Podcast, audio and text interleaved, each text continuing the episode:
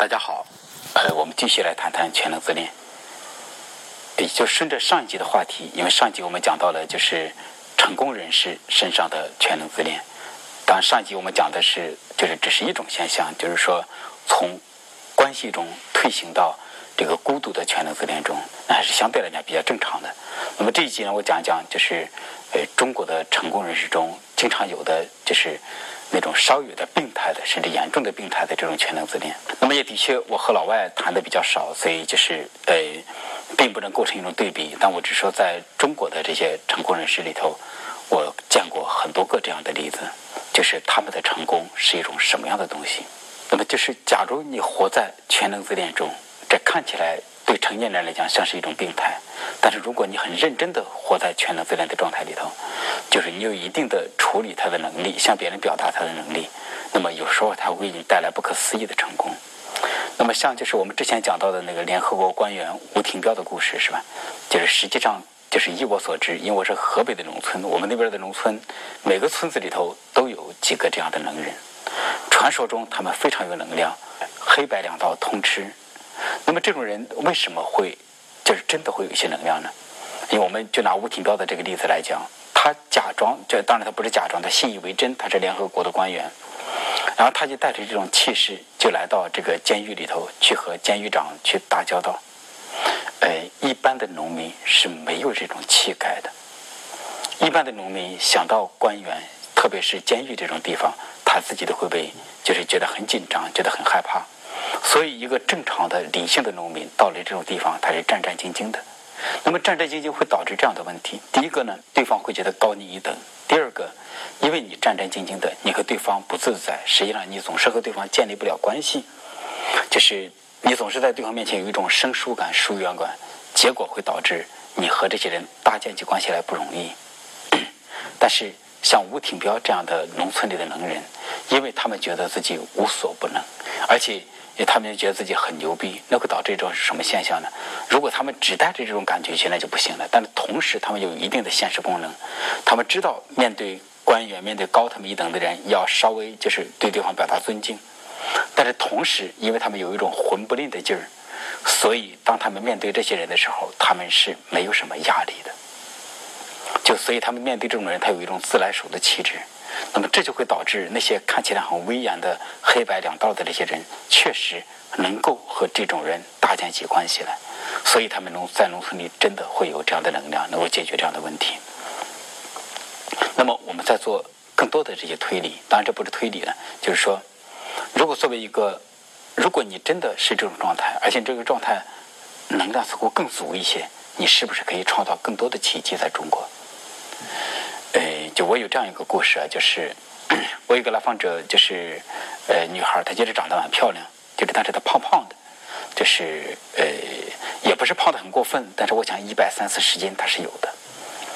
那么就是 她自己很想把自己减肥，因为在她比较清瘦的时候，她真的是长得非常非常漂亮，但是好像减肥总是不能成功。有一次我们就谈起她为什么这么胖。那么他就跟我说：“他说吴老师，不光我胖，就是我妹妹也胖，我妈妈也胖啊。那唯独有一个人不胖，谁呢？他的父亲。那么后来我们就探讨，就是为什么说你们三个人胖，你爸爸不胖呢？那他就这样说：他说，就是他说他的爸爸就好像活在一个幻想的世界里。但是很有意思的是，他的父亲在当地是首富，应该有几十亿的资产。”他们当中是一个家族企业，就是整个，但是整个家族的企业基本上是他的父亲所创造的。那么后来他就会讲，他的父亲就好像制造了一个巨大的泡泡，确实有很多资产，但是他们三个人就是总是觉得这种泡泡有一天一戳就破，所以活在这个惶恐，就是惶恐的这种感觉里，好像他们三个人要把自己长得胖胖的，用这种胖胖的感觉来说，其实我是有实力的。其实就是我不是那么虚，所以他的这个肥胖是和这个有关。那后来我们又谈到他的父亲是怎么能够成功，为什么能够就是把这个企业，就是把这个几十亿的资产给创办下来。后来这个女孩就是她就这样讲，她说依她所知发生过几次这样的事情，就是当地的比方说政府要招标，有很大的项目。然后一般的企业家去谈，经常谈不下来。他爸爸出马就能够谈下来，而且以他所知，真的不是行贿受贿那些所谓的潜规则起的很大的作用。那么关键的作用是什么呢？他说，他就讲他爸爸的那种感觉，就是他爸爸人长得很帅，就是呃身上的衣服都是动不动几万几万块钱一件儿，这甚至更贵一些。然后吃饭也是动不动就是五万起，呃。但是如果只有这些，他爸爸就是一个很狂妄的人嘛，说叫人给人这种感觉是吧？但是又不是，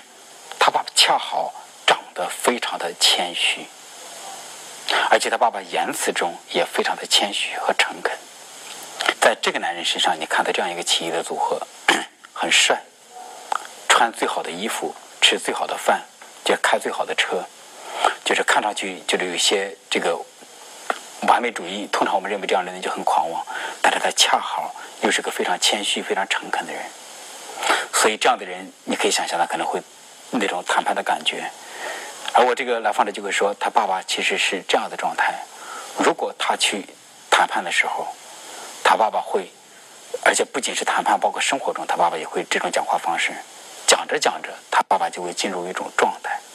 他还给你描绘一个完美的东西，而且。他人长成这个样子，恰好他又非常谦虚、非常诚恳，所以当他描绘那个完美的东西的时候，你就很容易信以为真。所以你想象这么一种状态，因为以我们所知，就以我所知啊，中国政府的这个官员在一般的状态之下，他是呃不求有功，但求无过。这如果他们要做一个项目，照理性的那个方向来讲，我们可能都要做这么一个规划：说百分之八十或者百分之九十的成功的可能性，还有百分之十、百分之二十的失败的可能性。如果你用这种方式，用这种理性的方式去跟政府去谈，你可能就会不行。他的爸爸呢，就会拍着胸脯，大概这个意思说：这事儿我绝对行。但是问题是，如果你只是拍着胸脯去谈，对方也不相信你，觉得你是浮夸的。所以，像他爸爸这种人，奇异的组合，看上去就是，呃，把自己弄得很完美，长得很帅，又谦虚又诚恳，但是同时在给你讲，你觉得很可靠，但是给你讲着讲着，不知不觉他就进入这种完美想象，他就会向官员描绘，他有一个完美的企业，他有一个完美的计划。而且他讲着讲着进入状态，他是非常真诚的给这些官员提讲，实际上这是怎么回事？实际上这个企业家他是有问题的，就是他讲着讲着他就进入这么一种全能自恋的想象力，他把想象当做真实的东西来描绘，而且他把这个完美的想象当做真实的来描绘，加上他的诚恳谦虚，这个各种各样的因素，所以他就非常有说服力。那么也就是他们家的大合同都是。这样子拿下来的，呃，但是这个企业家呢，实际上他还不是就是最夸张的，就是当然我我在很多企业家的身上，除了这部分之外，还发现有有另外的一些问题存在。然后另外一个来访者就讲到，她的丈夫就是那其实是已经进入一种病态的，她的丈夫就是创造的，这她丈夫的企业那是怎样的呢？呃。她的丈夫非常有想象力，所以非常有创造力。其实她的丈夫通过创造力来，就是最终推动他们企业的发展。但是这个男人会有这样的问题，就是，呃，第一个就他没有界限，他不能拒绝别人。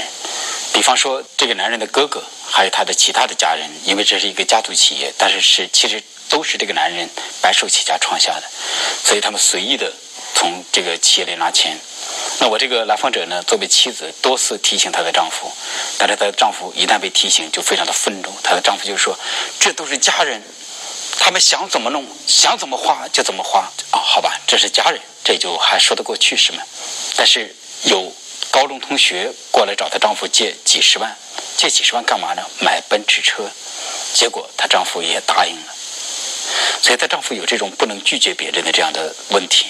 那为什么会是这样子呢？因为大家想想，神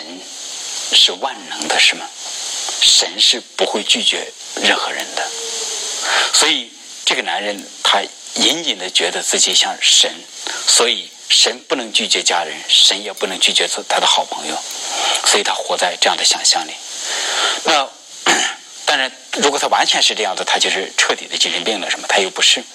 他同时有一定的现实功能，他知道。这样下去这个企业会完蛋，所以他就会逼迫诱导他的妻子去做坏人，就他做那个好的那个神，然后他让他的妻子去做坏人，拒绝给别人算，就给别人清算各种各样的账，然后诱惑他他的妻子去那个就是追各种各样的账啊什么的。但是，一旦他的妻子这么做，当对方又找上门来，他丈夫就会对着妻子怒吼说：“你为什么这么苛刻？你像恶魔一样！”就用这样的方式。所以你会看到，这个这就构成一种巨大的分裂，什么？因为他要做一个全能的好的这个神，然后他就不能做这个恶魔，不能拒绝别人，结果他让妻子做这件事情。哎，但是到这个地步，这个无论在企业家里头，还在一般人都并不常见，是吗？但是他还有接下来的一些事情，我想就非常非常常见，在中国的企业里头，他拒绝科学的管理，然后他也不愿意。就是很好的去做账，为什么呢？因为科学的管理就在告诉他，你是有限制的，是吗？因为科学的公司管理不仅是要管理普通的工作人员，也要管理老板，所以管理就意味着限制。而这个活在全能自恋中的人，他是拒绝限制，